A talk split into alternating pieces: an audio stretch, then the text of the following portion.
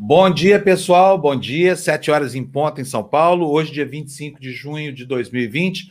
Nós estamos começando a edição de número 96 do Despertador. Tem Polícia Federal na rua, uma operação é, chamada Fiat Lux, que mira corrupção na usina de Angra 3. E olha, tem ex-ministro na parada para ser preso aí, hein?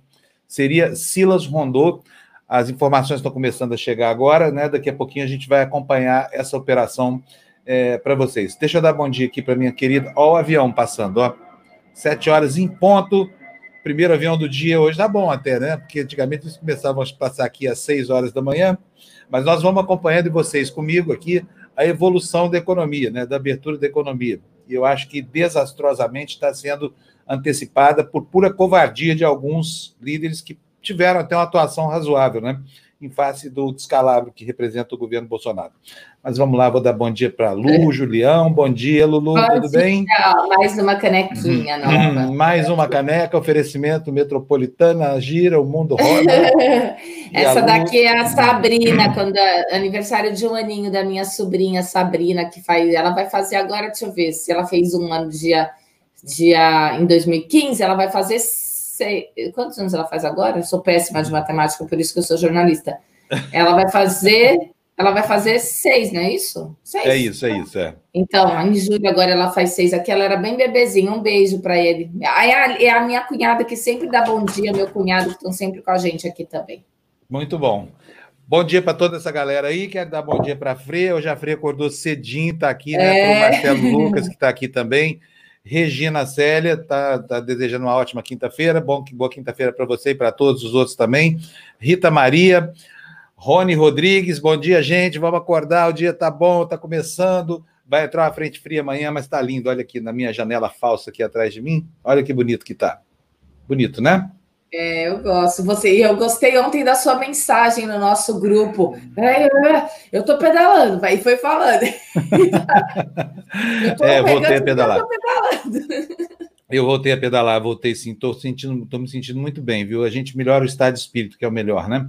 Falei para você. É muito, muito mesmo. Hoje eu tô com pressa, Lu, porque nós temos muitas notícias. Ó, outro avião, tá vendo só? do, de dois em dois minutos. A coisa está ficando feia por aqui. A economia voltou, parece que as pessoas estão viajando muito, essa coisa toda. Mas vamos mostrar as manchetes dos jornais enquanto passa o avião aqui. Olha aí, ó, manchetes diversificadas hoje na, na capa dos jornais. É, no centro do, do, nosso, da nosso, do nosso vídeo aí, São Paulo mira setembro para a volta às aulas. A capital prevê abrir bares. Um descalabro completo isso aqui, quando a cidade está batendo recordes atrás de recordes de mortos e hospitalizações, né? No Globo, a esquerda, aprovada a lei que pode atrair 700 bilhões para o saneamento, uma manchete otimista. E no estado de São Paulo, a direita, Supremo Tribunal Federal impede estados e municípios de cortar salários de servidores. Cada jornal priorizando um dado da realidade é, política do país e econômica é, do dia de ontem, né? Vamos para o primeiro destaque, então? Fernando, por favor. Na tela está aí informação do G1, agora há pouco, né? dando conta do início dessa operação. O Lava Jato realiza operação contra fraudes na eletronuclear. A Globo apurou que um dos alvos é o ministro de Estado. O ministro já sabe, é Silas Rondô. É, pode ler para a gente, a notícia, por favor? Vamos. A Força-Tarefa da Lava Jato iniciou nesta quinta-feira a Operação Fiat Lux contra fraudes na eletronuclear. A TV Globo apurou que um dos alvos é um ex-ministro de Estado. A identidade já foi revelada, né? Que a matéria até, até então não tinha é. sido. A Justiça expediu ao todo 17 mandados de busca e apreensão e 12 de prisão temporária nos estados do Rio de Janeiro, capital, Niterói e Petrópolis, São Paulo e no Distrito Federal. Bom, Silas Rondô foi ministro do ex-presidente Lula da Silva, tá? Ele esteve em várias estatais, depois foi ministro das Minas e Energia. E é ele quem será conduzido hoje coercitivamente aí ao, aos costumes, né? Vamos aguardar mais informações e saber exatamente por que, que é isso, mas, ah, enfim, ali estava Angra 3, né? Estava um poço de corrupção, é, dinheiro que saiu é, por várias e várias portas aí, mas sempre para irrigar os cofres. Ó, mais um avião. Dos partidos Nossa, políticos. É, é, um inferno, é um inferno. Estava ótimo o, o lockdown aéreo aqui, mas acabou. Mas, enfim, é, é, descobriu-se ali um, um, um, escoador, né, um desaguador de dinheiro, material de propina, teve até um, um, um oficial, um alto oficial da Marinha, que é um gênio é, da nossa da história da, da, da, do desenvolvimento do programa nuclear brasileiro, e tudo isso culminou com a prisão, com algumas prisões que já foram efetuadas, e hoje a extensão dessa operação aí, né? Que é um desdobramento da Lava Jato. A gente volta a falar sobre isso daqui a pouco, né? Vamos para o próximo destaque, Fernando, por favor. Na tela. Primeira notícia do dia, a matéria do jornal o Globo, proposta travada, Centrão resiste a adiar eleição, alegando campanha mais cara. Para a oposição, o objetivo é favorecer os atuais prefeitos, né, em relação à matéria que foi votada e aprovada é, já pelo Senado, alterando a data das durações e ampliando o tamanho da campanha. A Lu vai ler para a gente a notícia, Lu. Aprovada pelo Senado, a proposta de emenda à Constituição que adia a data das eleições municipais deste ano está travada na Câmara. Partidos do Centrão, como PP, PL, MDB e Republicanos, resistem a qualquer mudança do calendário. Para evitar a prorrogação, parlamentares das legendas argumentam que o projeto tornaria as campanhas mais caras e resultaria na suspensão dos trabalhos do Congresso por mais tempo. É, para líderes que são a favor do adiamento, no entanto, há um outro motivo para a resistência do Centrão. Segundo eles, esses partidos apostam que seus prefeitos têm mais chance de reeleição mantidas as datas atuais, já que, em geral, o Poder Executivo está em evidência no combate à Covid-19. Agora, depende também em que evidência é essa, né? Porque é. às vezes a evidência, se for negativa, é melhor que saia logo de cena. O Centrão é, é, um, é um grande agrupamento de parlamentares que poderia ser reunido sobre aquele, sobre aquele rótulo de 300 picaretas do Lula, lembra? Não são mais 300, mas são bem aí uns 200, né? E que esses caras têm uhum. feito contra a, a, a, digamos assim, a saúde institucional brasileira, contra a ética e a probidade é algo inacreditável. Né? Agora, basear a necessidade de adiamento da campanha apenas na expectativa de prefeitos que estão no poder é algo inominável, porque afinal de contas nós temos uma epidemia que está matando gente, já matou mais de 53 mil pessoas, e não se sabe quando é que essa situação vai, vai terminar. Então, levar a população mais precocemente a promover aglomerações para depositar o voto na urna, realmente vai provocar, pode provocar uma catástrofe aí, né? De proporções inimagináveis. O, o, o, o deputado do Centrão, desse conjunto de partidos aí que adoram é, chantagear governos, essa coisa toda, pensem pela primeira vez um pouco na população, tá certo? Tirem o seu umbigo da frente dos seus olhos, olhem para o umbigo da população. Está todo mundo esperando uma atitude patriótica de vocês, sabe? A doença já matou uma cidade de porte médio, 53 mil. A gente não sabe em que patamar vai estar o país, porque o Brasil provavelmente é, é, vai, vai manter essa posição de proeminência e pode até ameaçar os Estados Unidos nesse placar nefasto aí das mortes por coronavírus, hein? Não, não é pouca coisa. O Fala, Maia chegou a comentar numa entrevista que seria um parecer técnico, né? Que médicos seriam ouvidos, assim, que, que é, é, é. seria o principal. Então, agora. É. Não... Exatamente. Olha, vamos para o próximo destaque, está tudo isso explicado aí, na próxima notícia. Quer ver, Lu? Olha aí, ó. aprovada no Senado, a PEC, que adia a eleição, esbarra na resistência da Câmara. Justamente por quê? Porque Maia tenta reunir o apoio dos partidos de centro, mas as bancadas estão rachadas em meio à pressão de prefeitos que buscam reeleição. Vamos ler? Desde que a votação da PEC no Senado foi anunciada, Maia, que é um defensor do adiamento, começou a alertar que na Câmara a situação estava bem longe do consenso visto na casa vizinha. Bancadas de partidos como MDB, PP, PL, DEM, Republicano e PSL estão rachadas sobre o adiamento. Somadas as legendas, tem 200 e 216 deputados, de um total de 513 da Casa. Para passar na Câmara, a proposta precisa ser aprovada pelo plenário em dois turnos e obter o apoio de pelo menos três quintos dos deputados. Isso representa 308 Alô, votos em cada não ficou uma. congelada aí. Ficou congelada? Tô? Alô? Oi, pronto. Voltamos ah, você, aqui, Lu. É, você, travou. É, eu, eu, para mim, você que estava congelado. Eu vou ler só o finalzinho de novo, tá, Fábio? Tá bom, último parágrafo. Isso, para passar na Câmara, a proposta precisa ser aprovada pelo plenário em dois turnos e obter o apoio de pelo menos três quintos dos deputados, isso representa 308 votos, em cada uma das votações. Pois é, é isso aí, gente. Vamos, vamos, é, já falamos aqui, André, bom dia para você, né? Já falamos aí, eletronuclear, Silas Rondoso de sempre, né? PMDB, exatamente. São 12 mandados de prisão, hein? 12. Vai ser, vai ser, vai faltar lugar na cadeia hoje para tanto PMDBista aí. vamos, vamos, vamos para o próximo destaque, por favor, Fernando. Notícia na tela. A notícia aí é, é do painel, um suelto, que né, são essas notas curtas, se chama suelto. E é, são duas notas que eu separei, a primeira confirmada e a segunda para onde?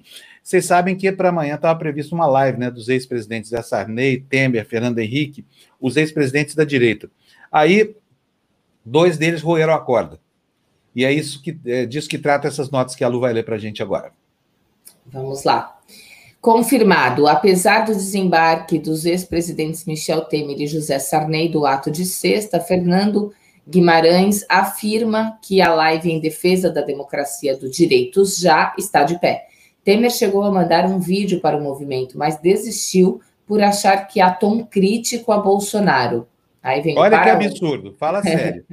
Ele queria o quê? Elogio? É, Queria elogio para o Bolsonaro? Ele achou que era o quê? Ele achou que era o quê? Aí achou que era uma festa, uma festa da, da corrupa. Aí veio para onde? Participantes passaram a terça travando uma disputa sobre o caráter do ato. Guimarães diz não acreditar que o ex-presidente não tenha entendido que haveria críticas ao governo. Eu não sei que mundo que ele está vivendo, então, Nem gente, eu. que ele está vivendo.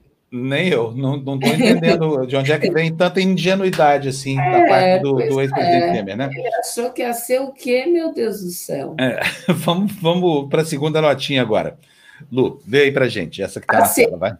Vamos vai maior, lá. Fernando, senão ela não dá conta, né? Não, aqui, aqui tá bom, aqui tá ótimo. Quero ver. Alas importantes do PT não querem ver Fernando Haddad em um ato suprapartidário pela democracia, cada vez mais esvaziado, marcado para amanhã. Lula negou o convite. Sobrou quem? O FHC. É quem é que normalmente não fala nada. Então, vamos, vamos aguardar que... o desenrolar Ai, dessa live. Meu Deus do céu. Olha, gente, live boa, infelizmente, preciso dizer para vocês, só tem uma, é Janelas pela Democracia, viu? É, fica, que é a única que funcionou no Brasil fica aqui, agora. Fica aqui com a gente, que, que a live, as lives, os programas são ótimos, pode ficar com a gente. Tem live é, exatamente. inteiro. Bom, agora vamos lá para a coluna do Estadão. A próximo, próximo destaque, cadê? Cadê o destaque aí, Fernando? Não é ah, é esse, não, do... hein? Volta um aí. É Pode esse. Voltar um. É esse? Não, é, é esse aí, ó. Coluna do Estadão. Essa eu já li, Fá. Você leu de... agora? Ah, então estou ficando doido aqui. Então vamos lá. É, a gente, achei que a gente tinha lido só o da Folha, né? São informações complementares. Mas vamos lá.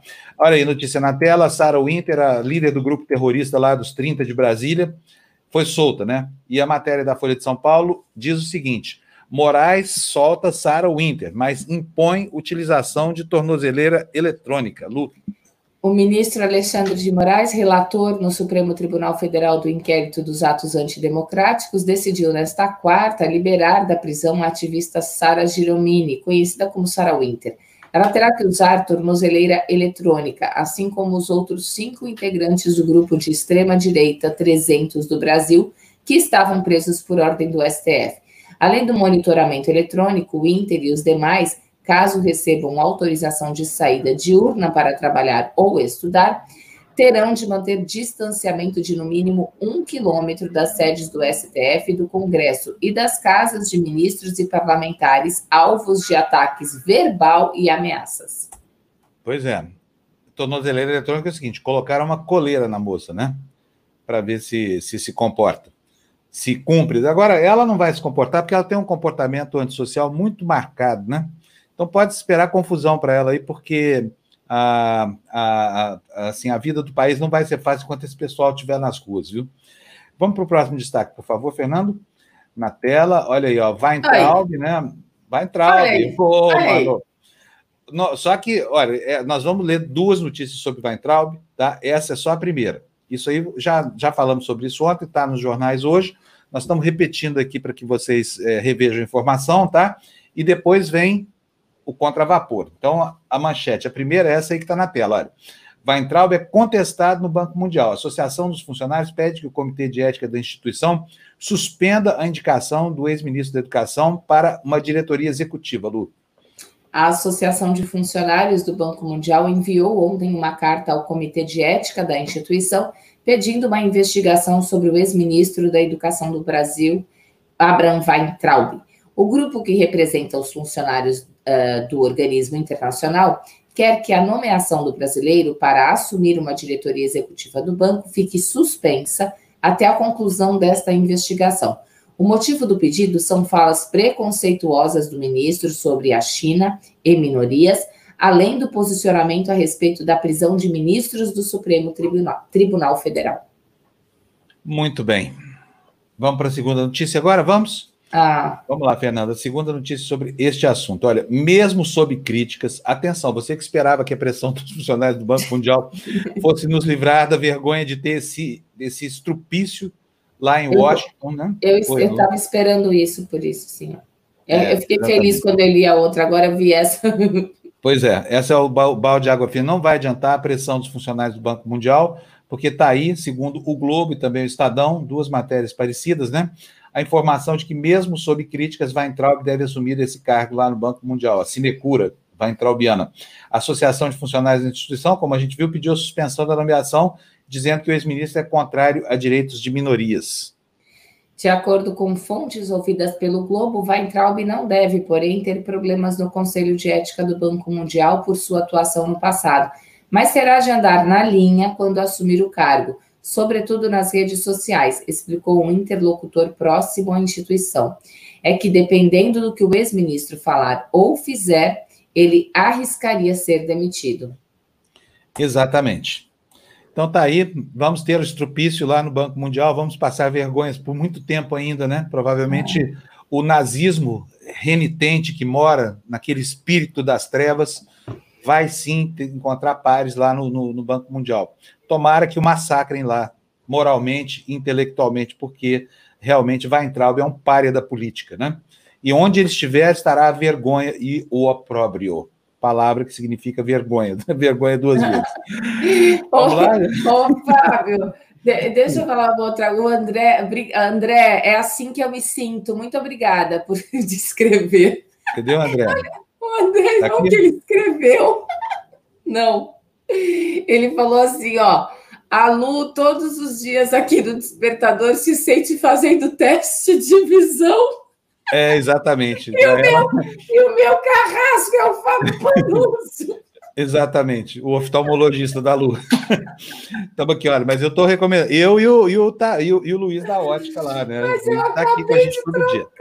Eu acabei de trocar o óculos. O, o, o passar do tempo é terrível.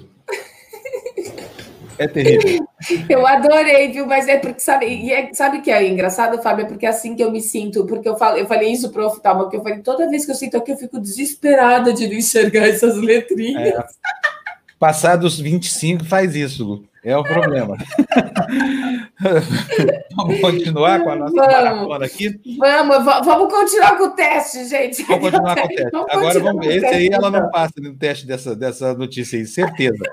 Vou até provocar. Você quer ver só como ela não vai conseguir? Eu vou! Achadinha, denúncia deve atingir outro político. A de baixo nem pensar, poeta, você. Tô falando, gente, tá vendo só? 25 anos fazem mal para a saúde das mulheres. Eu vou ler aqui porque eu não tenho esse problema. Acusações vão focar, além de Flávio Bolsonaro, em outro parlamentar que figura na lista original do Conselho de Controle de Atividades Financeiras, o COAF. O Tribunal de Justiça do Rio de Janeiro vai decidir hoje se Flávio Itabaiana continua ou não no caso. Hoje é um dia importantíssimo aqui. Preste atenção a, a essa notícia e depois a gente explica. Vai lá, Lu. As primeiras denúncias do Ministério Público Estadual do Rio de Janeiro contra os envolvidos no esquema da rachadinha da Assembleia Legislativa do Rio devem atingir mais de um político. Para evitar críticas a um eventual direcionamento de investigações, as acusações a serem encaminhadas ao Judiciário para a abertura da ação criminal vão focar em pelo menos dois gabinetes: o do ex-deputado e hoje senador Flávio Bolsonaro, do Republicanos, incluindo o seu suposto operador Fabrício Queiroz, e de um outro deputado que figura na lista original do Conselho de Controle de Atividades Financeiras, que é o COAF, cujos relatórios de inteligência deram início às investigações em 2018. Bom, estou aqui apostando que a Justiça do Rio, que até agora se comportou bem nesse episódio, não vai pisar na bola com o país. Afinal de contas, nós estamos diante de uma grande organização criminosa. O, o próprio Ministério Público já chama Flávio Bolsonaro de, de chefe de organização criminosa, né? delineando os detalhes dessa denúncia que deve ser feita amanhã, hein? Caso o juiz seja mantido no caso. Então, se o Flávio Itabaiana for removido do caso e nomeado um outro, se, se o caso for parar no órgão especial do Tribunal de Justiça, como que é a defesa do, do filho do Bolsonaro, aí acabou o jogo, por enquanto. Mas se o processo se mantiver, sexta-feira, o Ministério Público vai denunciar o peculatário Flávio Bolsonaro, segundo a denúncia, né? Isso já amanhã, hein? Então, grande expectativa no ar aí. Vocês viram que o Palácio do Planalto tá quieto, tá assim, ó. Uh, o que, que vai acontecer? que, que vai acontecer com o Flávio, meu Deus do céu? Bolsonaro só pensa nos moleques dele, né? E, enfim, vai acontecer, né? As coisas estão andando, as instituições funcionando. E ainda tem mais, hein? Na próxima notícia você vai ver que, que a situação não está nada boa lá para a galera do Alvorada. Mostra aí para gente, Fernando. Próxima notícia. Ó, Supremo discute se Gilmar, o Gilmar Mendes, é, decidirá o futuro de Queiroz e Flávio.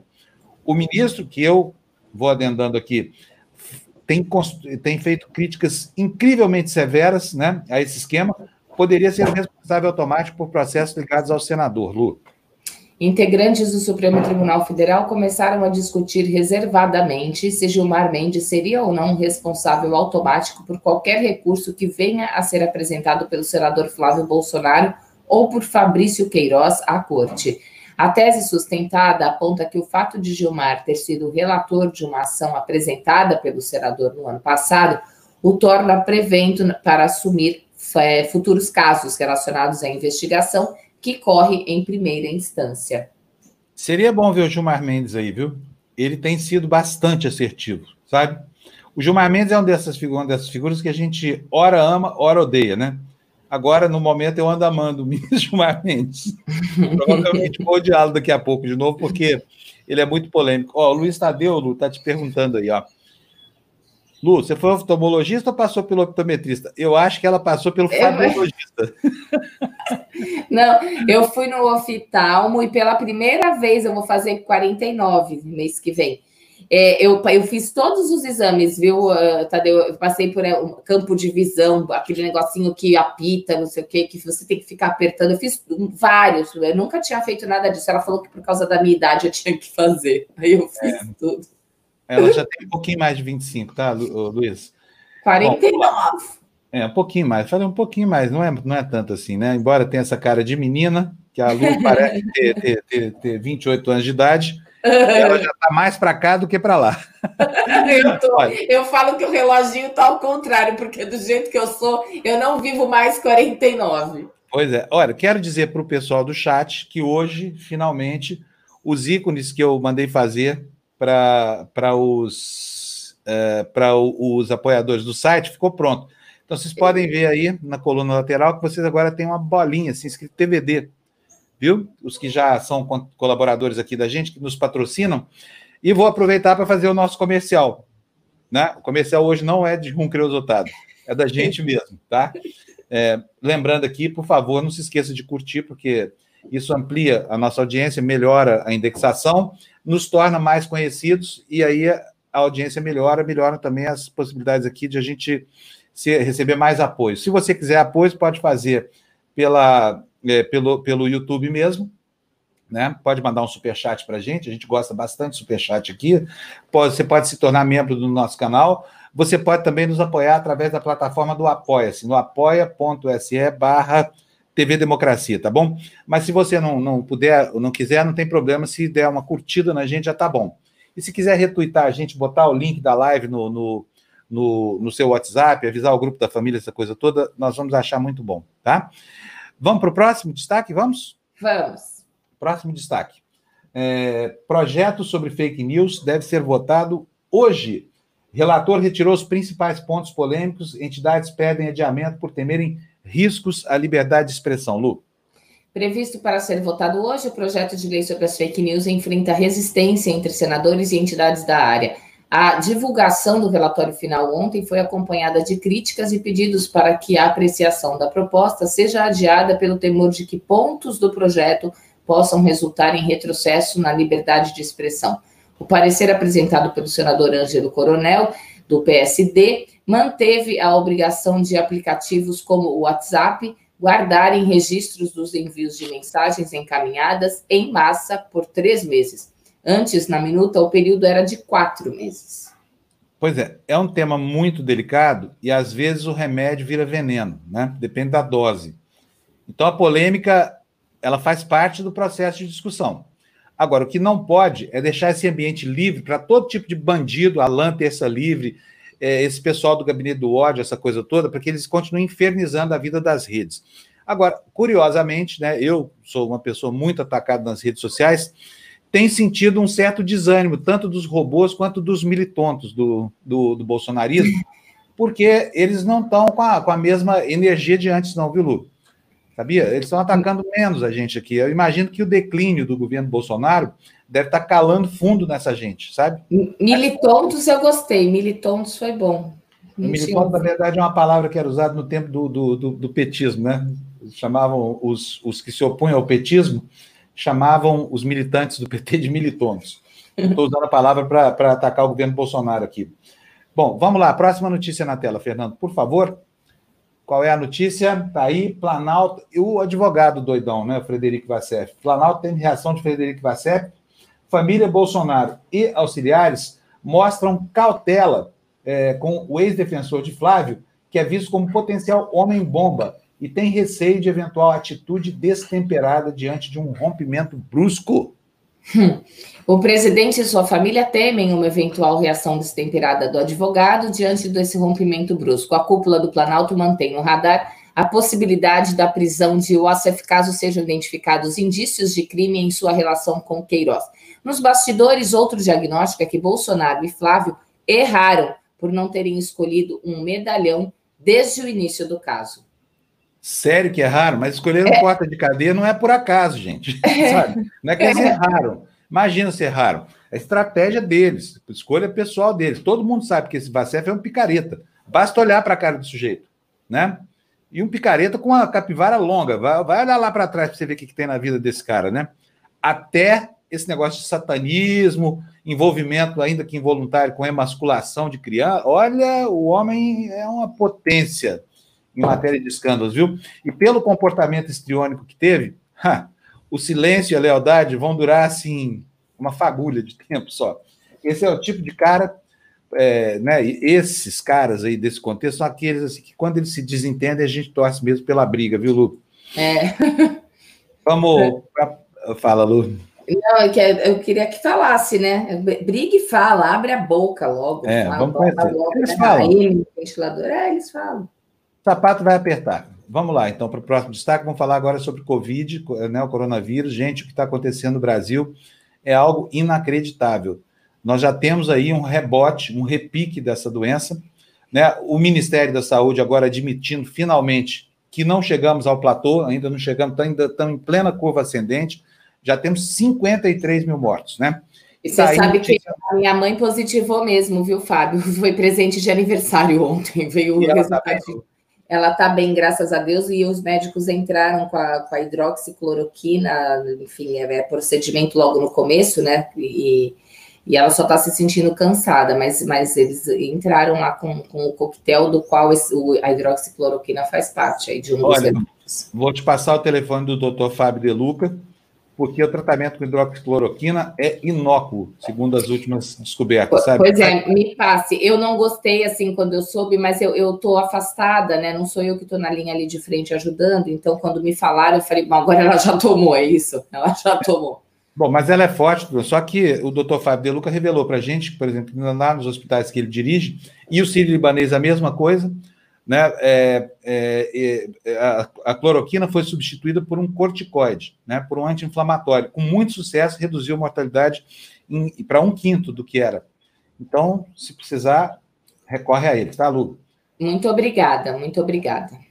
Bom, vamos lá então para a próxima notícia. Notícia do UOL, estava na capa do site, não está no jornal. Olha que tristeza, gente. Com a Covid-19, maio se torna o mês com mais mortes na história do Brasil, ao longo de toda a história, Lu. Maio de 2020 já é o mês com o maior número de registros de óbitos feitos por cartórios na história do Brasil. Até a última segunda-feira haviam sido registradas 123.857 declarações de pessoas que morreram em todo o Brasil, sendo 24.021 pela principal causa, a Covid-19. O número de mortes no mês passado representa uma alta de 13,1% em relação a maio de 2019, quando os cartórios registraram 109.479 declarações de óbito no Brasil.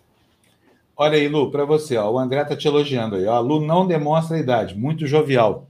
Tô falando, não é fake news, viu? Agora, em compensação, ele foi mais gentil do que precisava, sabe por quê? Olha aqui, ó. O Rony está te sugerindo uma saída à moda antiga. Veja só, Lu. Ah, uma lupa. Funciona. Vou Funciona. colocar aqui, ó. Vou começar a botar uma lupinha aqui. Exatamente. Enquanto a Lu providencia a lupa, vamos para o próximo destaque, Dom Fernando. Próximo teste. Rápido, Próximo teste. Não, agora não, agora está tranquilo. Olha aí, sem estratégia. TCU alerta o governo por falta de plano para combate à pandemia, o apagão do governo, né? O TCU pegando no pé do, do da galera aí, do general ministro, do presidente eh, negacionista. O que, é que diz a notícia, Lu? O Tribunal de Contas da União aprovou ontem a emissão de um alerta ao governo federal em relação à falta de diretrizes estratégicas para combater a pandemia do novo coronavírus. Por unanimidade, o colegiado confirmou o relatório do ministro Vital do Rego no processo instaurado pelo TCU para acompanhar as ações da União na contenção da Covid-19. No texto, o ministro aponta que há falta de gerenciamento de risco e ausência de profissionais da área da saúde atuando para mitigar a disseminação da doença. Olha, a pandemia é um desses casos assim que vão ficar registrados para sempre na história, em que um governo atrapalhou uma nação, sabe? desorientou a nação. Isso é muito sério e muito grave. E o pior é que o sentido de desorganização é tão contundente nesse governo que ele atrapalha todo mundo que está no entorno dele, inclusive quem vinha agindo certo e que agora parece ter perdido o pé da razão. É o que nós vamos ver agora no próximo, a partir do próximo destaque aí, que eu vou pedir para o Fernando botar na tela para a gente, por favor. Olha, são Paulo já está falando em volta às aulas, né? A manchete do Estadão é: São Paulo prevê rodízio de alunos para reabrir escolas públicas e privadas em setembro. A data, porém, é apenas um prazo inicial e a retomada só ocorrerá após 20 dias consecutivos do controle da pandemia em todas as regiões do estado. No retorno às atividades, os estudantes terão de ficar a uma distância de um metro e meio e usar máscaras dentro das salas de aula. Lu. As instituições, de, as instituições de ensino pública, públicas e particulares de São Paulo poderão ser abertas a partir de 8 de setembro de forma gradual. Primeiramente com 35% dos alunos da escola, depois com 70% e em seguida com 100%. As regras divulgadas ontem pelo governo estadual valem para o ensino infantil, fundamental, médio e superior. Para que a reabertura ocorra, porém, o estado todo precisa estar na fase amarela do plano de flexibilização por 28 dias seguidos. Eu não sei, eu, eu, não li o resto da notícia, Fábio, mas eu, eu fico curiosa de saber como é que eles vão é, determinar quem entra nos 35, quem entra nos 70, quem entra nos 100. É quem tem computador em casa, quem não tem, é, ou é, sabe assim, quais é. os seus critérios para definir que alunos voltam e que alunos voltam com 70? É, isso tudo vai ser objeto de uma discussão posterior ainda muito grande, viu, Lu? Porque não tem nada muito bem definido, sabe? Olha, o pessoal aí está comovido com a sua situação oftalmológica, Lu. É sério, eu tô, é que, gente, para eu enxergar melhor ainda, eu saio um pouquinho para ver a notícia e eu não consigo acompanhar todos. É, olha, o André Ramos está sugerindo o binóculo da Gina. Vou pedir emprestado para ela. E o Washington está falando, ó, usa a lupa do Windows. Tem outros softwares similares dentro do sistema operacional. E aqui ele dá uma dica. Tecla aí, ó, Windows, a teclinha do Windows, o quadradinho, a tecla mais. Eu não sabia desse macete aqui, não. Vou até testar aqui. Windows? Funcionou. Ah, funcionou. Funcionou sim. E agora, como é que volta isso? Entendi. É muito legal isso aqui. Mas, mas esse Windows 10 faz o quê? Aumenta a, a, a tela que a gente está? Você, você, testou aí, Fábio? É, estou testando aqui, ficou grande demais. Se você der a janelinha do Windows e, e, menos, ela volta, tá? Ah, tá bom. Tá bom. Mas vamos lá, conseguindo ler é o que importa, né? Exato. É, opa, olha, olha, o Leonardo mandou cincão aqui para gente, ó. Cinco reais, muito obrigado, Leonardo, no superchat ele está falando que não vai dar certo esse retorno às aulas, pode escrever e me cobrar depois. Concordo com você, Leonardo. Concordo com você. Acho que vai dar errado. Não está na hora de discutir volta às aulas. Só que tem uma pressão dos donos das escolas, né? Porque muitas famílias sem renda, a classe média querendo sobrecarregar a, a educação pública com os seus filhos, porque não dá mais para pagar o colégio, muita gente demitida, economia deprimida. O quadro é muito ruim. Né? Infelizmente é, é isso. Agora, Permitir que agora, não lá em setembro, agora, as pessoas continuem se aglomerando, o comércio continue funcionando, é pedir para que o problema se arraste até o fim do ano, quem sabe até o ano que vem, quando todo mundo se autoimunizar desse vírus. E hoje tem uma notícia muito ruim nos jornais sobre anticorpos, hein? Os anticorpos deixam de, de, de, de, atuar ao longo de alguns meses, três ou quatro meses. A gente vai falar sobre isso daqui a pouquinho, né? Vamos botar a próxima notícia na tela, por favor, Fernando. Aí, olha, colégios vão priorizar o infantil e o terceiro ano do ensino médio, que é o ano é, do, do, enfrentamento do. Como é que chama? Do Enem. É, né? Do Enem, é. O meu filho mais novo está fazendo Enem esse ano, sabe? Eu estou até com pena dos moleques lá, porque o prejuízo, principalmente para quem tem menos dinheiro, é, é, é muito grande. Para quem não tem um belo computador, uma tablet, algo que permita a visibilidade do material pedagógico, estudar em celular pré-pago, gente, é uma atrocidade. Eu não sei o que vai fazer, mas com, essa, com esse comportamento insidioso desse governo horroroso que a gente tem, né, a educação foi reprovada. A educação no Brasil perdeu esse ano.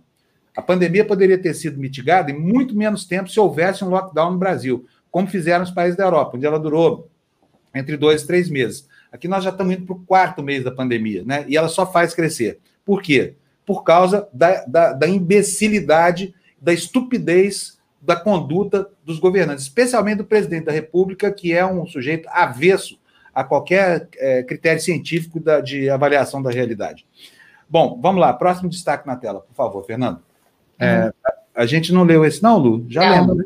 Não, não, não lembro, não. E você sabe que quando eu vejo, eu lembro aquela foto que eu comentei aqui no programa da, do, do, de um adolescente na praça, né? É, com um caderninho ali e usando a rede Wi-Fi. Aquela foto me, tocou meu coração, assim, sabe? Falei, que, é. que situação, né? Vamos lá. O plano de retomada pegou alguns colégios da capital paulista de surpresa, pois já esperavam um retorno para agosto com 20% dos alunos. A possibilidade de estender o prazo para setembro e ampliar o contingente para 35% fez as instituições repensarem o planejamento. A maioria pretende voltar com todas as séries, mas dando prioridade ao ensino infantil e ao terceiro ano do ensino médio. Pois é. Bom, isso aqui ainda está em perspectiva, né? Setembro, ainda temos aí para atravessar julho e agosto. Então dá tempo de rever se for o caso. O problema é o seguinte: não entendi o Bruno Covas. Vinha se comportando legal, mas olha só a próxima notícia aí na tela que o Fernando vai pôr para gente. Mostra aí, Fernando. Tá aí, ó. Covas diz esperar que restaurantes e bares possam abrir já a partir do dia 29. Se acontecer isso, ele entra no rol daqueles que ainda hão de ir ao tribunal de Haia para responder pela irresponsabilidade dolosa ou culposa, né? De líderes políticos que têm a caneta na mão, que podem trancar o comércio, que podem decretar lockdown, mas preferem se ajoelhar aos pés de empresários e esperar as pessoas morrerem contaminadas por esse vírus aí. Vamos ler a notícia, por favor, eh, Edu. Tá aí, ó. Eu só vou ler o intertítulo ah, aqui, tá, ó. Setor limpezas a um metro e meio de distância. Não adianta nada. Mas também em áreas internas vetadas na próxima fase da, da reabertura. Vamos lá, Lu. O prefeito de São Paulo, Bruno Covas, afirmou que espera que a capital paulista avance de fase no plano de reabertura do governo do estado na sexta-feira, permitindo a abertura de bares e restaurantes a partir da próxima segunda. A declaração foi dada em uma live do Itaú BBA nesta quarta-feira. O cálculo dos indicadores que definem a fase da capital no plano de reabertura ainda não havia sido concluído, mas os índices da semana passada apontavam para o cumprimento da maioria das metas exigidas pelo governo João Dória. Se, aí, abre aspas. Sexta-feira, o governo do estado deve apresentar nove reclassificação, nova reclassificação das regiões e da cidade de São Paulo. A nossa expectativa é que cidade de São Paulo entre na fase 3, o que permite a reabertura seis horas por dia dos restaurantes aqui na cidade. Fecha aspas, foi o que disse o prefeito Bruno Covas. Olha, eu, eu entendo a duríssima situação dos donos de restaurante. Entendo que esse, que esse segmento agrega muito para a atividade econômica, mas eu duvido que as pessoas vão voltar a restaurante, pelo menos as pessoas sensatas. Eu, enquanto puder, não vou a restaurante. Por que, que eu vou lá encontrar alguém que eventualmente está doente e não sabe, né? Transportando esse vírus para todo mundo. Então, espero eh, de você que faça o mesmo, para mostrar para os donos de restaurante que não adianta protestar junto à prefeitura, fazer lobby, essa coisa toda, porque as pessoas têm um sentido da vida que é muito mais premente do que a necessidade do dono do restaurante ganhar dinheiro. Por mais que a situação seja drástica, eu reconheço a drasticidade dela. Quero agradecer aqui o Virmontes Pinheiro nos mandou cinco reais de um superchat, né? Muito obrigado. Ele diz: Bom dia, TV Democracia, aqui no extremo norte da Itália. Que legal! Aliás, é, não é cinco é reais, cinco, cinco euros. Cinco euros, é. Com isso dá para tomar um bom vinho lá no extremo norte da Itália, né? Deve estar na divisa com a Suíça, será que é isso? Manda a notícia aqui para gente. Quem mais? Tem também o Leonardo Pinheiro, que mandou cincão aqui para gente, dizendo o seguinte: não vai dar certo esse retorno às aulas. Pode escrever e me cobrar depois. Não vai dar certo esse retorno às aulas mesmo. Não vai. Deixa eu ver, tem mais um superchat aqui, mais dois. Está aqui o Júlio César. Está aqui dizendo, mandou dois reais para a gente. Muito obrigado, Júlio. Guedes, nada de baseada. A Xepa Brasil está aberta. Precisa saber só, o, o Júlio, se alguém vai querer comprar, né? Porque é o seguinte: uma coisa é você comprar um produto na véspera da data do vencimento, a outra é comprar um produto estragado. O Brasil hoje é um produto estragado na prateleira. Eu, por exemplo, se fosse empresário, tivesse muito dinheiro, tivesse no exterior, procuraria um país menos selvagem do que o nosso. A gente não sabe o que vai acontecer na política, se o presidente vai ser esse, se vai ser o Mourão, se não vai ser ninguém. Não tem ministro da Saúde, é uma zona isso aqui, né? Então, se eu, se tivesse dinheiro, fosse investidor estrangeiro, correria léguas dessa maluquice que está acontecendo por aqui. E o Leonardo Lima nos manda cinco reais aqui, dizendo o seguinte: olha, chamando atenção aí, pagou para dar esse recado, olha, sem condições. As crianças vão se contaminar. É muito tempo trancado no mesmo ambiente. Depois vão contaminar os pais e os avós.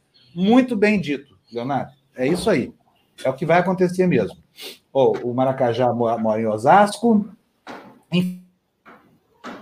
Fábio, você travou para mim. Fábio, Fábio, Fábio. Alô? Travou, né, gente? Acho que o Fábio tá, tá travado. Travou? Voltou? Tá, tá, tá sem áudio.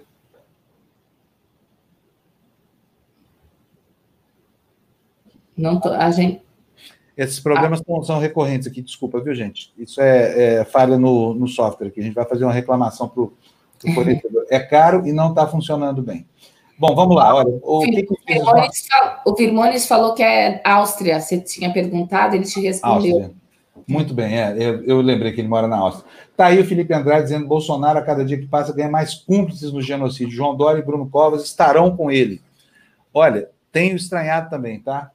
O comportamento bom dos primeiros dias parece estar se dissolvendo no lobby desses segmentos que, que recusam a, para, a paralisação como solução para a epidemia, enquanto no alto remédio. Né? O remédio é tratar os doentes, mas 20% vão morrer. É uma pena isso, né? Então vamos lá para o próximo destaque, vamos? vamos Fernando, lá. na tela, por favor, a notícia é essa aí, olha. Lá em Minas Gerais, meu estado, né, com, aliás, com Minas Gerais, são nove os estados que têm mais de 80% das UTIs ocupadas. O uso de leitos para pacientes de Covid-19 cresceu em 16 unidades federativas. E aí fica a pergunta, antes da Lu ler para a gente, é hora de abrir mesmo o comércio? Lu? A escalada dos casos graves do novo coronavírus fez crescer a ocupação dos leitos de UTI, que é a unidade de terapia intensiva, em 16 estados brasileiros. Nove têm mais de 80% deles ocupados. Minas Gerais, com alta dos casos na capital e no interior, tinha taxa de 90,6% de ocupação na segunda-feira, a maior do país. Roraima, 88%, Mato Grosso, 87%, Rio Grande do Norte, 84%. Vem na sequência, todos com os casos aumentando. É isso aí. O André está dizendo que vender o pré-sal ele acha difícil, né? Por quê? Que para obter os recursos que o Guedes projeta. É verdade. No ano passado houve sinalização de que não tem todo esse valor, o mercado apenas piorou. E o que é pior ainda é o seguinte, né? O Brasil parece que chegou muito tarde a essa reserva de petróleo. Não que ela não seja importante, mas é porque houve uma série, uma séria depressão na economia mundial, brigas entre fornecedores, como a gente viu lá no começo da pandemia, né? E ao, aos poucos o mundo vai prescindindo do petróleo. Por quê? Na Europa, por exemplo, já tem muitas capitais que, em que não circulam mais em determinados setores dessas cidades carros movidos com combustível fóssil, né? Só carros elétricos. Muito provavelmente em cinco anos, quase toda a frota, ou quase toda a, a frota nova, seja já de carros elétricos, né? É, o petróleo não vai perder utilidade porque tem as usinas termoelétricas, tem essa coisa toda. Mas é, a importância marginal dele, a utilidade marginal do petróleo vem diminuindo com o passar do tempo, o que é bom para o meio ambiente, mas impõe a criação de um novo sistema de valores na economia. Né? Vamos para o próximo destaque aí, Lu? Vamos. Qual é a próxima notícia? Bote na tela. Ah, essa eu quero ver a Lula. Eu vou ler a manchete, vou deixar ela se virar com as, com as letrinhas aí para testar os óculos dela. Eu já li, eu já dei uma lidinha antes para pegar ver. Quase 10 milhões com emprego, só que sem renda. A pandemia fez o número de pessoas afastadas do trabalho subir para 19 milhões em maio. A mais da metade, e mais da metade delas ficou sem remuneração, mostrou o IBGE. As domésticas que não têm carteira assinada foram as mais afetadas. Lu. Pois é, podem me dar nota depois, tá? Vamos lá. A pandemia do novo coronavírus deixou 9,7 milhões de trabalhadores sem renda em maio, de um total de 19 milhões que estavam afastados do trabalho. Os dados fazem parte da Pesquisa Nacional por Amostras de Domicílios, a PNAD Covid-19, divulgada ontem pelo IBGE. O estudo mostra que 15,7 milhões deixaram as atividades por causa do isolamento social. Os demais foram motivados por férias, licenças e outros. O grupo dos que ficaram sem remuneração representa 11,7% de toda a população empregada no Brasil, 84,4 milhões de pessoas no mês passado. A maior parte deles estava concentrada no Nordeste, 16,8%, e Norte do país, 15% o Daniel nos diz aqui, ó, uma coisa que me preocupa pessoalmente. Aqui em Uberlândia a situação está muito crítica. Uberlândia é a minha cidade, lá está minha mãe, que tem 82 anos de idade. E o que é pior, existe aí em Uberlândia, eu sei disso porque eu estou o tempo inteiro preocupado com a minha mãe, ligando para saber como é que está. Existia, não sei se ainda existe, até anteontem, foi a última vez que eu conversei com eles, uma sensação de que não estava acontecendo nada, que estava tudo normal, sabe? Liguei lá na casa dela, tinha um monte de gente lá, essa coisa toda. Então, assim, a coisa está bem mal parada. Parece que os meus conterrâneos não entenderam bem a gravidade da doença. E aí junta né, uma prefeitura tíbia com uma, uma política fraca e dá nisso. A cidade toda entra num, num, num, quadro de desespero, né? Esperemos lá que o Berlândia resolva a sua situação com essas medidas de contenção que foram tomadas de novo agora pela prefeitura, né? O, o, o Rony Rodrigues está aqui. Ah, falta de medicamentos básicos. Nós vamos tratar disso já, Rony. Uma coisa incrível. O governo não consegue comprar anestésicos para os entubados. Pode uma coisa dessa? Mas vamos tocando aqui o noticiário devagarzinho que a gente vai chegar lá. Lu, qual será o próximo destaque que o Fernando vai mostrar para a gente? Tá aí, olha. Brasil vai encolher 9,1% em 2020, é o que estima o Fundo Monetário Internacional. A entidade calcula que a economia global vai sofrer uma retração de 4,9% no ano por conta dos efeitos da crise do coronavírus. Lu. A economia do Brasil vai encolher 9,1% este ano por causa dos efeitos da pandemia do novo coronavírus, de acordo com a estimativa do Fundo Monetário Internacional. Se confirmado, seria o pior resultado da série histórica da entidade, que começou em 1900. No seu mais recente relatório sobre as perspectivas econômicas mundiais, divulgado ontem, a instituição multilateral prevê que a recessão global será ainda mais profunda este ano do que o previsto anteriormente. Tudo isso por causa da paralisação das atividades que o fundo classificou como o grande lockdown. Pois é, olha, o Washington está lembrando aqui para a gente que o Zema, agora, agora que o sapato apertou, está falando em fechar tudo, mas foi o primeiro cara a fazer coro no Brasil entre os governadores com o negacionismo do Bolsonaro, né? Não aguentou a pressãozinha lá. O Zema é o seguinte: empresário falou, ele treme. E aí fez a bobagem de abrir mais cedo, agora vai voltar a fechar, o que está acontecendo lá em Minas Gerais, né? É, é isso aí. É uma pena, porque a cada vez que abrirem, vão criar o fluxo é, é, de vírus, né? Vai, vai circular vírus suficiente para criar a próxima condição de fechamento outra vez. E assim a gente vai empurrando o problema para frente. É muito pior para a economia. Se cumprissem um lockdown rigoroso, como fizeram, por exemplo, Espanha, Itália, França e outros países da Europa, a gente estava livre dessa praga desse vírus já, sabe? Ou então o problema estaria contornado, não teríamos 53 mil pessoas mortas. 53 mil é muita gente, sabe? É, é uma cidade de, de médio porte. Vamos lá, próxima notícia na tela, por favor, Fernando. O Ministério da Saúde recua finalmente, né? E admite o aumento de casos. A expectativa de que o país havia chegado a um platô não se confirmou, diz um dos secretários. Lu. Após informar na última semana haver uma tendência de estabilização da curva de casos e mortes por Covid-19, o Ministério da Saúde informou nesta quarta-feira que o país ainda registra avanço da pandemia. A análise tem como base a comparação com dados mais recentes, os quais têm apontado aumento nos registros. Aspas, tínhamos falado que a curva parecia que tendia à diminuição de casos, mas nessa semana tivemos aumento significativo, disse o secretário de Vigilância em Saúde, Arnaldo Correia de Medeiros. Segundo Medeiros, a média diária de novos casos teve aumento de 22% na última semana em comparação à anterior. Até então, dados das semanas anteriores apontavam para uma possível desaceleração no ritmo de aumento. Olha, quero destacar aqui um comentário do, do, do, do Guilherme Nunes. Olha, está dizendo assim: foi lá em, em, em Nova Iguaçu, no Rio, né? ficou estarrecido porque o comércio estava totalmente aberto, a maioria das pessoas sem máscara. Muito triste. Muito triste mesmo, sabe?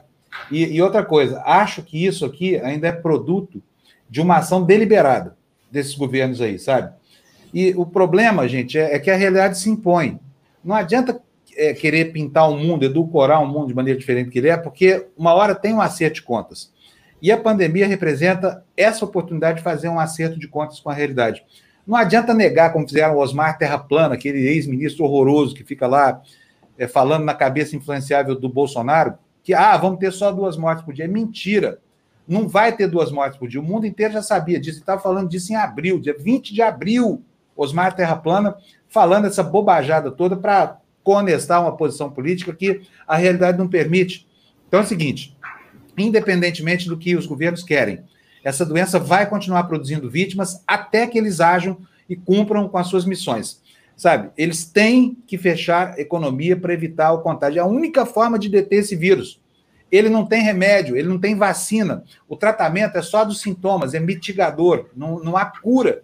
A cura é o próprio corpo quem promove. O que, que falta para que esses políticos brasileiros entendam isso e passem a atuar de maneira a proteger a população e não expor a população, né? estamos aqui aguardando, sabe? E vamos cobrar todo santo dia. A gente poderia estar sem a pandemia por aqui já, se tivesse sido o que deveria ter sido feito. Não foi feito e é por isso que está esse estado de agonia no Brasil. É, olha, quero saudar aqui a, a Cláudia Freitas, está chegando aqui, virou membro da gente. Cláudia, valeu, muito obrigado. Bem-vinda. É, o seu dinheiro vai ser investido todinho em informação, tá? Pode ficar tranquila com relação a isso. É um bom investimento que você está fazendo aqui na gente. E assim, o mesmo vale para todos vocês que nos ajudam aqui a pagar as ô, nossas contas, né? Ô, Fábio, eu não sei se quando você pede comida em casa, quais são os cuidados que você toma, né, para pegar, mas, por exemplo, a, a minha mãe não estava saindo de casa, né? E, e a, a minha sobrinha, filha de uma amiga minha, jornalista, também amiga nossa, também não estava saindo de casa. A única coisa que ela estava fazendo era pegar comida. Então, é, é, é, eles desconfiam que pode ter sido nesse momento alguma, alguma coisa que deixou de fazer, sabe? É, é, é, muito complicado, né? Muito complicado mesmo. Assim, as pessoas têm que tomar cuidado em, em, tudo, em tudo. É. Eu, eu, até quero fazer aqui um disclaimer aqui, quero pedir desculpa aqui o pessoal que está comprando as camisetas, é, as camisetas do Somos 70%, porque eu restringi as minhas idas ao correio. Eu vou fazer isso agora duas vezes por semana só, se vocês me permitirem. E quero recomendar a todos que não paguem o SEDEX. O SEDEX é muito caro, sabe? Não vale a pena. É melhor fazer PAC, porque sai pela metade do preço, o que já é um absurdo, é exorbitante que os Correios cobram para entregar, tá? Então vocês vão me perdoar, se alguém tiver urgência, me escreve no meu e-mail, é panum, P-A-N-N-U-N, P-A-N-N-U-N, arroba gmail.com, porque aí eu faço o despacho antes. Caso contrário, se vocês permitirem, eu vou ficar o mínimo possível exposto a essas filas aí, porque eu tenho 60 anos de idade quase, sou cardíaco, tenho um stent aqui no meu, na minha coronária e hipertenso. Então, quanto menos exposição, melhor, né, Lu? Certeza. As pessoas têm sido muito generosas e compreensivas. Então, eu estou declarando um, um alto lockdown pessoal aqui em relação a essa compra das camisetas. Vocês vão entender isso, espero, né? Quem precisar, tiver urgência, quiser ir no protesto do fim de semana, essa coisa toda, me escreve que eu mando no mesmo dia, tá bom? Bom, a, a Érica Dietrich, tá, eu acho esse sobrenome dela lindo. Olha, eu realmente estou cansado desses governos, esse negacionismo, esse inferno que a gente está vivendo. Já está afetando a minha saúde mental está afetando a saúde mental de muita gente, Érica. Mas tenho que resistir, porque é o que temos para o momento, né? Infelizmente é isso aí. Mas eu concordo com você e, e, e ainda compacto do que você está sentindo. Vamos para o próximo destaque, por favor, Fernando. Olha, anticorpos, essa é a notícia ruim do dia, gente. Essa é a pior notícia do dia. Olha aí, ó, anticorpos contra a Covid-19 podem diminuir em três meses. Estudo reforça a necessidade de prevenção para quem já foi infectado mas o corpo tem outras respostas imunes. Lu. O estudo conduzido na China analisou 37 pessoas assintomáticas e 37 com sintomas moderados. Todas tiveram a infecção confirmada por meio do teste RT-PCR, considerado padrão ouro para a detecção do vírus. Os pacientes foram analisados até oito semanas após deixarem o hospital.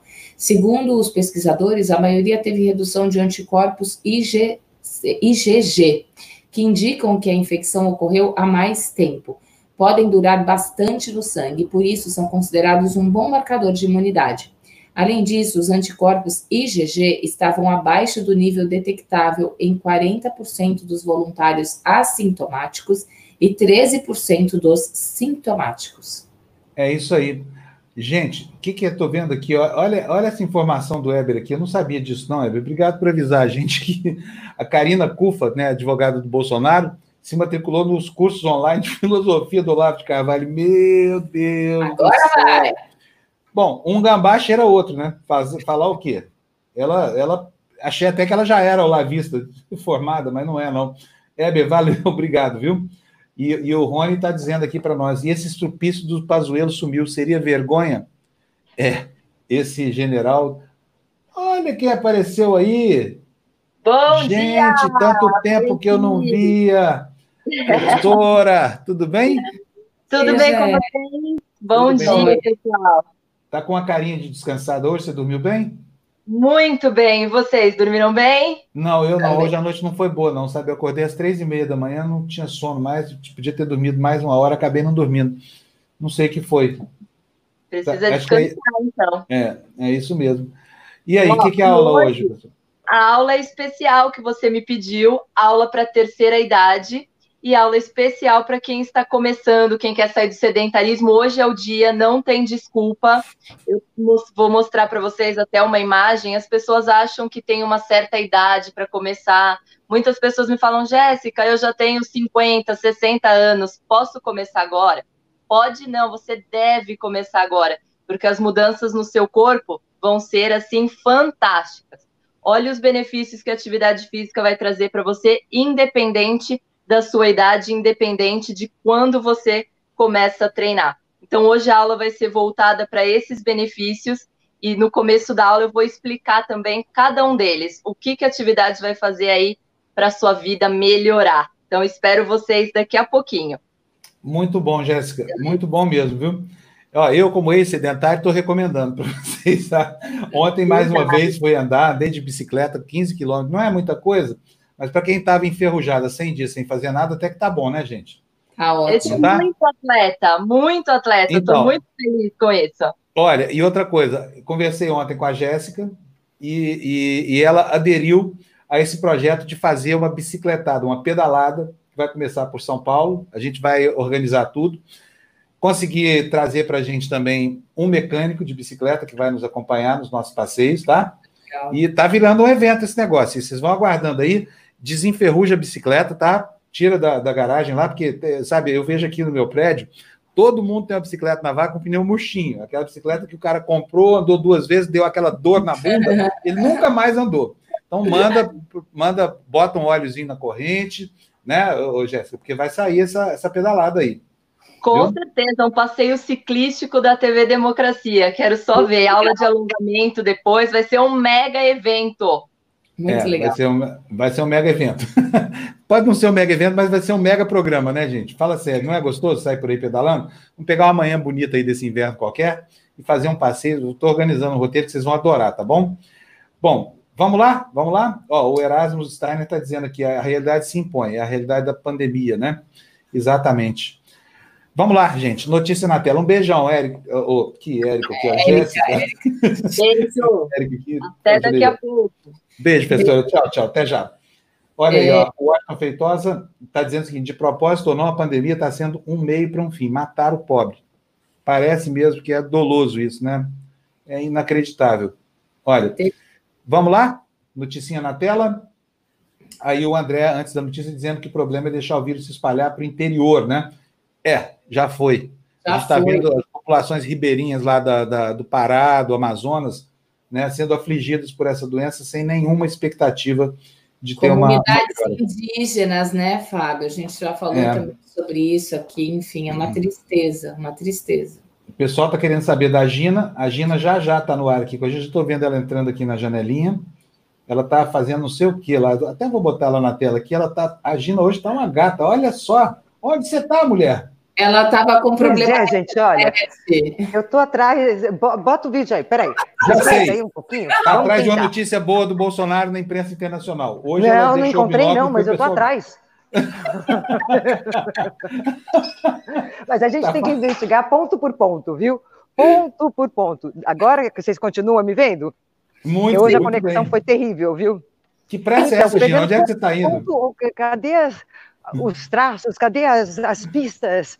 E aí eu até gravei uma coisinha para vocês, mas visto que a, visto que a, a coisa tá, tá boa agora, a conexão, viu? Então é. A. Tava. Vai falar que tava. Já era, Gina. Vamos botar a gravação. Tá com ela aí, Fernando? Se tiver, põe no ar para a gente enquanto a Gina retoma a conexão. Bota aí pra gente. Cadê? Cadê a gravação da Gina? Dona Tuti, né? Vocês devem estar se perguntando o que, que eu estou fazendo aqui, né? Pois é, eu vim investigar a conta de água do sítio do Frederico Vassef. Por que, que aumentou tanto no período em que o Queiroz estava lá? Parece que tem alguns indícios aqui, viu, gente? Vamos procurar. É muito bom! Fontana de Treve. Bom demais, Gina. Você é uma gênia. Olha aí a caixa d'água da casa do Frederico Lacerda da Atibaia, devassada que foi pela Heloísa de Carvalho, né? E a Gina descobriu esse furo incrível aí.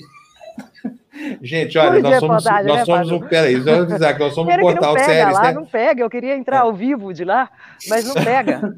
Não pega na Fontana? Então, é sério? Eu, associação, dos jornalistas estrangeiros. Eu vou até. Está ruim ainda. Volta já, Gina, volta já. Enquanto você consegue um sinal melhor, não vamos tocando aqui no noticiário, senão não vai dar tempo, tá bom? Mas, a, a, ó, voltou a Gina aqui, ó. Vamos botar ela de novo aqui. Olha. Cadê ela? Voltou mais ou menos, né? Pera aí, Gina, não tá dando, não. Acha uma posição aí que a gente já volta com você. Vamos tocando aqui, Lu. Vocês estão gostando, né, gente? Vocês adoram essas coisas que a Gina apronta, né? Fala a verdade. Eu também adoro. Eu sei, mas, mas o que, que ela está fazendo? Ela está correndo. É. Eu acho que ela passou a, a, hora do treino dela agora. Ela está treinando com a Jéssica, só pode ser. Peraí, agora ela está bem aqui de conexão. Ó. Oi, Gina. Está horrível a conexão, gente. Que pena, que pena, que pena. Não, agora está boa. Eu estou aqui na Associação dos Jornalistas Estrangeiros, a Estampa Extra, que é uma associação que depois eu vou mostrar em detalhes, vou fazer uns, umas fotos e tudo mais, que é uma associação realmente de, de cair o queixo, que dá, dá vontade a qualquer jornalista do mundo de, de ter essa, essa possibilidade, porque é uma associação que tem mais ou menos uns 500 jornalistas do mundo inteiro, de, de, jornais, né, televisões, etc., etc. É uma associação que existe desde 1912, é, eu sou sócia, vamos dizer assim, há décadas, e é uma, assim, a questão da união faz a força, né? A união faz a força por quê? Porque muitas vezes para você entrevistar um, um primeiro-ministro uh, é, é, muito difícil, né? A não ser um grande jornal. Mas quando um primeiro-ministro vem para dar entrevista para jornalistas do mundo inteiro, então ele é muito mais fácil quando realmente quando existe essa união. É uma associação que tem três andares, que eu vou depois mostrar para vocês, uh, fazer umas fotos, etc, etc. E, e essa possibilidade de entrevistar grandes personalidades, etc. Temos duas salas de conferência, mais redações, redações no plural, as agências de notícias e tudo mais. Então, hoje eu, eu queria fazer uma, um ao vivo daqui, justamente para mostrar para vocês como é, que, como é que o jornalista estrangeiro é, trabalha na Itália, né? Então, é um beijo bem grande para todos. Desculpa o atraso, gente. Eu tentei entrar da Fontana de Trevi, mas não deu, a conexão me tirou o tapete, tá? Então, um beijo para todos. Ah, olha, tem um restaurante aí do ladinho que eu adoro, sabia? Muito bom mesmo. É, é do lado da Fontana de Trevi, não é? Duas quadras, três, não é isso, Gina? É. E, e é aqui, a, a, associação? É, associação? Não, é exatamente a 50 metros, mais ou menos. É isso, é da, é pertinho. É na paralela. Ah, que pena que Muito eu não, bom. quando eu, eu não sabia se não teria ido visitar, não sei se é possível. Eu tomei um sorvete perto da Fontana de Trevi, os gelatos maravilhosos daí, que eu passava o dia tomando gelato. É, e eu passava o dia tomando ai, vinho. Ai, ai, ai, olha, gelato à noite vinho para o Felipe, eu queria mandar um beijo enorme para o Felipe Andrade, porque a foto dele, não essa, a outra, a outra foto dele, ele estava justamente aqui na Fontana de Treve, né, Felipe? E essa é. daí eu não sei não se essas é colunas São Pedro, aí, eu vou fazer um... Piazza São Pedro, não é?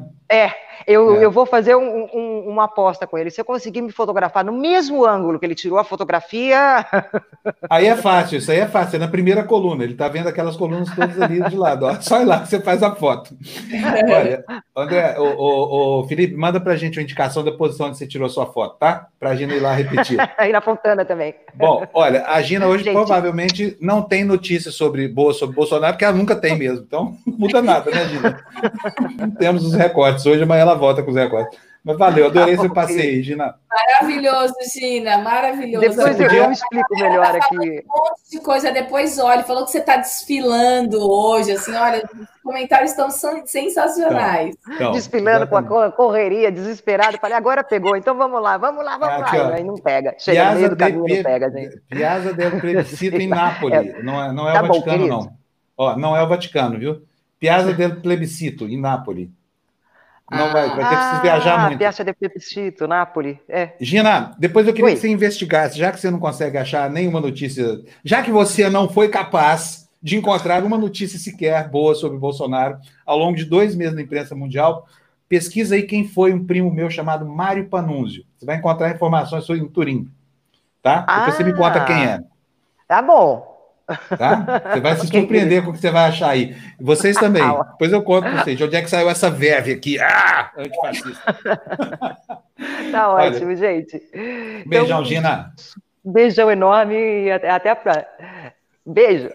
Beijo. O, o, o Rafael Acosta aqui, ó, procura o livro Bem Ver do Alberto Acosta, vale muito a pena os alertas sobre o nosso estilo de vida, mostrando que a natureza deve impor os limites, pois ela oferece os recursos. É verdade. Eu vou, vou procurar, sim. Gostei da sugestão.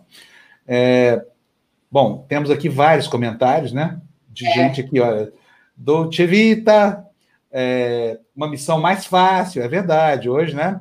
Olha, aí o Valber aqui, ó, Gina, quero uma foto igual a minha também, você vai ter que vir aqui em casa. é, olha aí a Cláudia, nossa mais nova membro aqui do, do canal, Gina linda, mesmo afobada. Mas ela deve estar fazendo, vou botar ela aqui de novo. Você aproveitou para fazer um, uma ginásticazinha, né, Gina? Aproveitei. Olha, Fábio, está um calor de. A sensação térmica é de 40 graus, deve estar uns 35 mais ou menos. E, olha que o verão começou, vamos colocar assim, dia 23 agora, né? Eu acho.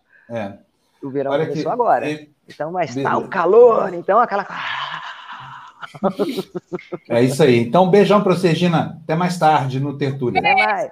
Tchau, tchau. Gina, nossa musa aqui. Bom, olha ó. Opa, sai, não sai, sai, não sai. MT pergunta pra gente: bom dia.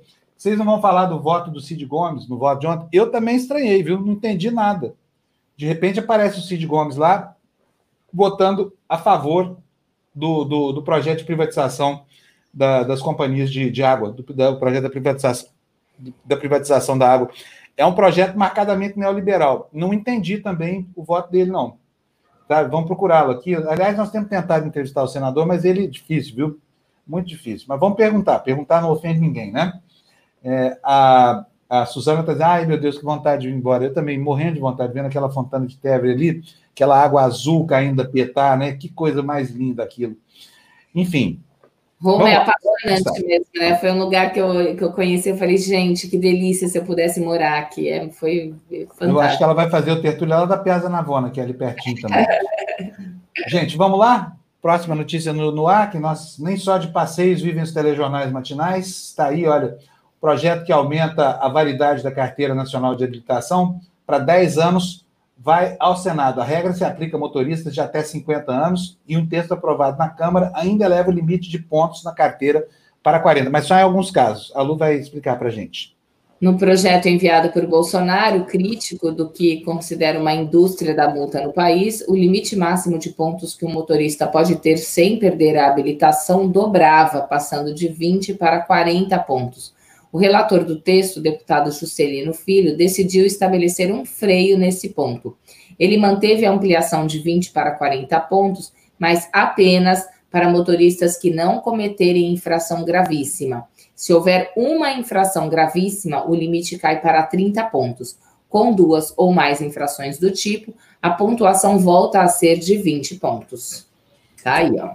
É, Vamos ver o que vai virar isso, né? É, mas foi boa a redução do freio, porque né, o Bolsonaro é um sujeito avesso a todo tipo de, de, de amarra de controle. Por quê? Porque ele não gosta de limite. Então, lei para ele é uma coisa que é feita para ser desrespeitada. Se ele tiver poder para revogar essas leis, vai revogar todas. Né? Olha o que ele fez com as armas, por exemplo. Né? Armas que matam mais do que carros no Brasil. Enfim, vamos lá. Tocando aí, barquinho. Temos muito pela frente ainda. Próxima notícia na tela, por favor. Tá aí, ó era a hora que a gente ia falar do voto do Cid Gomes. Os matérias do Jornal o Globo, caminho aberto, saneamento. Senado aprova lei que pode atrair investimentos de 700 bilhões. O Senado aprovou ontem um novo marco legal do saneamento básico no país por 65 votos a favor e 13 contrários, após quase dois anos de discussões. A medida aprovada pela Câmara no fim do ano passado abre espaço à atuação de entes privados e pode atrair investimentos bilionários para o setor, em um movimento capaz de contribuir para a retomada da economia. Para o relator do projeto, o senador Tasso Gereissati, do PSDB do Ceará, a nova lei cria as condições necessárias para mudar um quadro dramático. Quase metade da população brasileira não tem esgoto tratado e 35 milhões de brasileiros não têm acesso à água potável, segundo dados do Instituto Trata Brasil e do Ministério da Economia. A estimativa do governo e de especialistas é que serão necessários cerca de 700 bilhões de reais para que essa situação seja corrigida até 2033, reduzindo defici as deficiências de infraestrutura que deixam 104 milhões de brasileiros sem serviço de esgoto. E, e, e 50 milhões sem água tratada, incrível, né? É, é, é, é, muito triste, gente. E é agora, na pandemia, que a, a, a, o que mais se pede é para lavar as mãos, né? É o que mais. Exatamente. Tem tanta gente no Brasil que não tem com o que lavar as mãos, né? Isso explica a vulnerabilidade das populações mais pobres. O Valder está dizendo que o Cid Gomes faz o que quer, que é o jeito dele, acredita que está certo e ponto. O PDT não fechou consenso. É verdade. Mas a, o que se esperava do PDT era que fechasse posição contra, né, Valder? Isso acabou não acontecendo. Enfim, agora tem com relação ao projeto em si, esses números colossais, ah, um bilhão de não sei o quê, 700 bilhões, um trilhão. Vamos ver, né? Porque nós, esse déficit aí é do tempo do descobrimento do Brasil, sabe? Nunca teve esgoto no Brasil para todo mundo. Mas metade da população ainda desassistida é, é um dado alarmante. Nós estamos no século XXI, com a condição sanitária para metade da população da Europa medieval, né? Que não tinha esgoto. Tem peste negra, essa coisa toda. E, e, nós temos no Brasil um ambiente farto né, para endemias. É um país tropical, florestas, máscaras, essa coisa toda.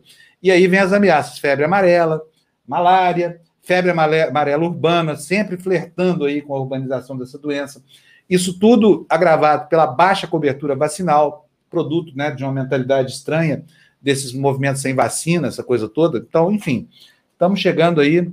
E o prazo? 2033, quer dizer, daqui a 13 anos, né, chegar. É. O problema mais... é que não, não será cumprido. É. Imagina se um governo como esse governo Bolsonaro horroroso aí vai dar atenção para a Manilha enterrada, né?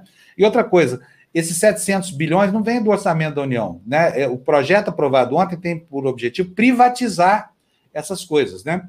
E aí vamos, vamos falar sério. Sabe, alguém vai construir estação de tratamento? Alguém vai botar manilha, fazer é, as adutoras de, de, captação, essa coisa toda? Não vai. Aposto como, como não vai, porque até hoje não foi feito. Então, a dúvida aí é, é, é mais do que justa. Ela, ela é necessária. Próximo destaque, por favor, Fernando. Vamos lá, para a gente terminar esse jornal no horário hoje. Licita... Olha que coisa terrível, gente. Imagina você, volta aqui, Fernando. Você, doente, falta de ar, você se afogando, precisa ir para um respirador, porque senão você vai morrer. E aí o médico vai dar o anestésico, vai procurar na farmácia e não tem. Não tem como sedar uma não tem como entubar uma pessoa sem sedação. E a incompetência cabal das nossas administrações públicas está provocando isso que essa manchete está mostrando para a gente aí. Na tela, por favor, de novo, Fernando. Licitação para remédio usado em intubação fraca. Não é um remédio, é, é, é um remédio absolutamente necessário maioria dos estados fica à beira de zerar os estoques de medicamentos essenciais para o uso de respiradores por pacientes graves da Covid. Lu. Fracassos em licitações têm deixado a maioria dos estados à beira de zerar estoques de medicamentos essenciais para o uso de respiradores por pacientes graves da Covid-19 como sedativos. Segundo o levantamento do Conselho Nacional de Secretários de Saúde, 13 de 20 tentativas recentes de comprar fármacos do tipo terminaram sem ofertas ou com propostas acima do edital. O motivo, segundo representantes da indústria, é a alta demanda dos produtos. Bom, aí vem aqui o elogio. Manuel de Souza Aires Júnior, Cid Gomes fez certo, é um excelente gestor. Seus frutos no Ceará, apesar de alguns erros, são bem vistos por todos. No Ceará, a Companhia de Água Estatal, na minha opinião, não presta um bom serviço. É, é, eles fizeram o açude do Castanhão, mas foram iniciativas privadas, iniciativas estatais, né? É, e hoje Fortaleza, por exemplo, só tem água sobrando porque por causa dessas obras que fizeram lá. Agora, o, o, uma boa parte do, do, dos apoiadores do PDT estranhou a posição do senador. E é justo que se estranhe mesmo, porque ele, ele não tinha antecipado nada, né? E concordo também que a, a, obra dele lá em Sobral é uma boa obra, especialmente a da educação. Então, a crítica pontual aqui, necessária também, na minha opinião, e, e devida. Guto Lopes diz o seguinte: ó, seguimos acreditando na fada dos mercados para mitigar problemas que o mercado não gosta de, de ver. E os políticos também não, né? Por causa daquele bordão: obra enterrada não dá voto. Não dá voto, mas dá dinheirinho, né? Que eles roubam é. tudo. E fica longe da, da, da vista do, do, do, poder fiscalizador do eleitor. Bom, vamos lá? Vamos. Notícias em la tela, notícias em la pantalla, tá aí. Novas é, nova alta em infecções preocupa esportistas. É uma notícia do Caderno de Esportes do Estadão. E altera eventos nos Estados Unidos. Crescimento do número de casos de Covid-19 em território americano assusta a organização de torneios de modalidades tradicionais. Lu. O recente aumento do número de casos confirmados do novo coronavírus em território americano assusta o mundo uh, dos esportes no país, justamente quando algumas das mais tradicionais modalidades já se preparam para o retorno, entre elas o tênis, com o US Open e o basquete com a NBA. No atletismo, a Prudência falou mais alto e a organização da Maratona de Nova York anunciou o cancelamento da corrida em 2020. Fez muito bem. Fez muito bem. Olha, próximo destaque na tela diz respeito ao tamanho do buraco em que a gente está entrando. Não é isso? Não, não é isso, não. Eu estou com outro não. slide aqui na minha tela, que estou eu defasado, mas é isso aí. Isso é um bate-boca, volta aqui, Fernando. Isso é um bate-boca entre o Itaú, que tem 46% das ações da XP Investimentos, é uma corretora, né? E a XP. Olha aí, é como se o Itaú estivesse brigando consigo mesmo. Aquele negócio, o cara tá assim, ó, assim, eu te odeio, pá, bate do lado de cá, aí vem outro, fala, pá, eu também te odeio. Então é uma, é uma, é uma briga estranha essa aí. O Itaú foi para a televisão, fez uma campanha criticando o consultor pessoal de investimentos. Lê para gente, Lu, por favor.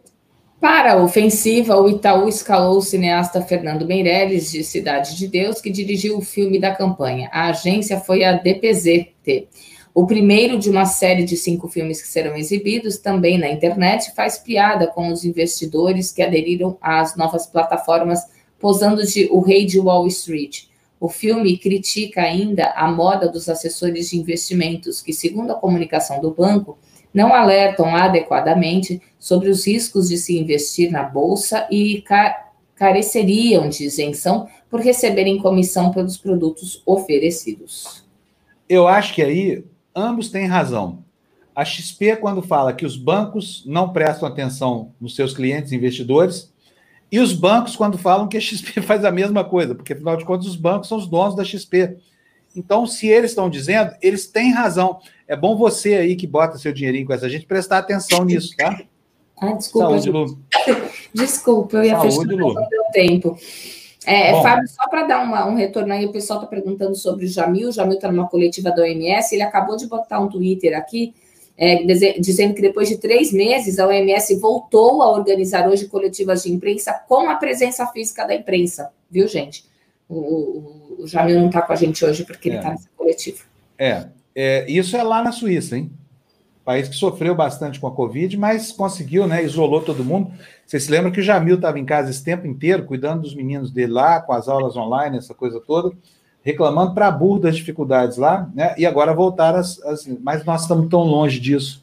Uhum. Tão longe disso, viu? Tão longe disso. Vou ler aqui os últimos comentários, porque a nossa missão por hoje está cumprida, né, Lu? Sim, sim. Hoje tem na esportiva, hein? Às seis da tarde, galera, aqui. E Olha, hoje, hoje é legal o assunto. O Luiz Alberto está chamando a atenção para um fato que aconteceu recentemente lá no Peru, eu acho. Vamos ver aqui. No mundo da privatização das águas está sendo revertida. Aqui vai servir para o capital que perdeu espaço no mundo. Mais um país que briga contra os fatos da pandemia. Vai fazer certo em infraestrutura? É. Eu acho que não vai fazer nada, só para promover negócios, né? É, e aí já tem aqui, olha, é, uma resposta aqui do Washington para o Valder. Então, vou ficar aqui, uma conversa entre esses dois. O que, que foi que o Valder disse, hein? Deixa eu ver aqui. Aqui, olha aqui, ó. Tivemos 13 anos de governo dito progressista e não aconteceu nada nesse assunto do saneamento. Precisamos agir nesse assunto. Sem romantismo, temos que ser pragmáticos, infelizmente. Eu confesso para vocês é, que eu não tenho posição firmada sobre isso. Eu só acho que antecipar o, que a, assim isso está sendo adotado para gerar, sabe, a virtuosidade econômica de 700 bilhões de investimentos. Acho que isso é conversa fiada. A questão a ser mirada é: será que vai fazer efeito? Vai levar esgoto para quem não tem? Vai levar esgoto para a população da periferia das grandes cidades? Vai levar esgoto para as pequenas cidades que não têm dinheiro para investir é, no próprio orçamento? Tomara que isso aconteça, né? Porque, afinal de contas, a gente tem que considerar que o monopólio estatal nessa atividade, ao longo de 500 e tantos anos, não resolveu o problema. Certo, Lu? Então, se esse tá for o caminho, tudo bem. Mas eu não acredito que eu acho que a vocação dessas privatizações é apenas a de gerar negócio, tá? Vamos ver, vamos aguardar. Tomara que sirva, porque afinal de contas o Estado já demonstrou de maneira cabal que é incompetente quando não, não, não faz por pura falta de vontade e às vezes por alguma perversidade, né? Porque esquece essas populações que mais precisam de, de água, esgoto, essa coisa toda. Exato. Gente, é isso aí. Ó, oh, fomos. É, Fábio, ah, só, ah, gostei desse comentário do Felipe aqui. Olha aqui, ó. Anestésico não tem, né? Tá no colapso aí. Só que cloroquina tem, né? Podia o é. Bolsonaro tomar essa cloroquina toda aí, um milhão e meio de doses que ele recebeu dos Estados Unidos, mais as doses do Exército, essa coisa toda, para se curar, porque às vezes demência presidencial sara com cloroquina também, quem sabe?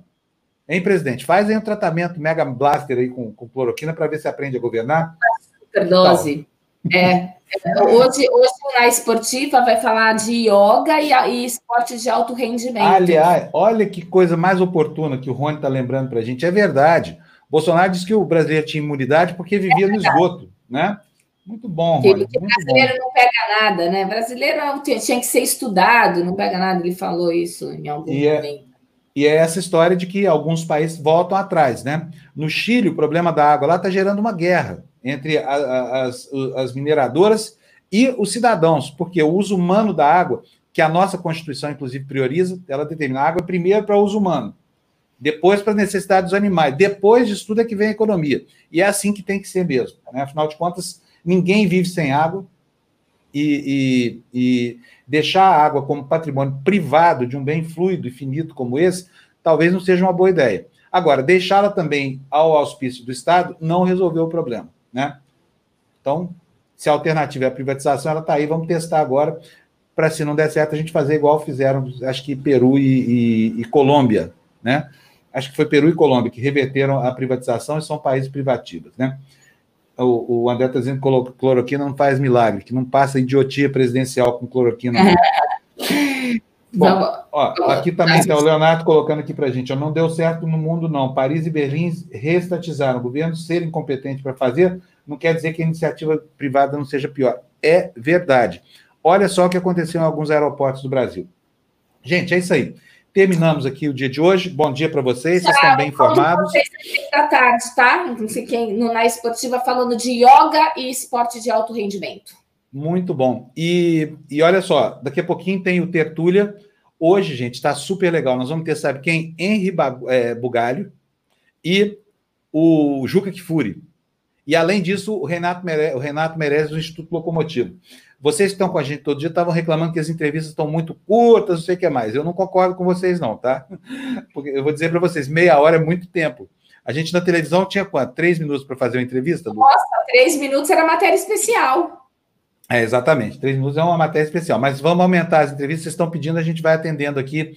Então, hoje só teremos três entrevistados, mas são três mega entrevistados, hein? Ó, Henri Bugalho, Juca Kifuri e o Renato Meirelles falando sobre justamente como é que os pobres são mais afetados pela pandemia do que os ricos, uma pesquisa que ele fez lá no Instituto Locomotivo. Então, até daqui a pouco, boa aula com a Jéssica, gente, muito obrigado para vocês pela audiência. Até seis, até seis. Bom programa até às seis da tarde, tá, Lu? Um beijo, beijo. para vocês todos. Tchau, tchau, tchau.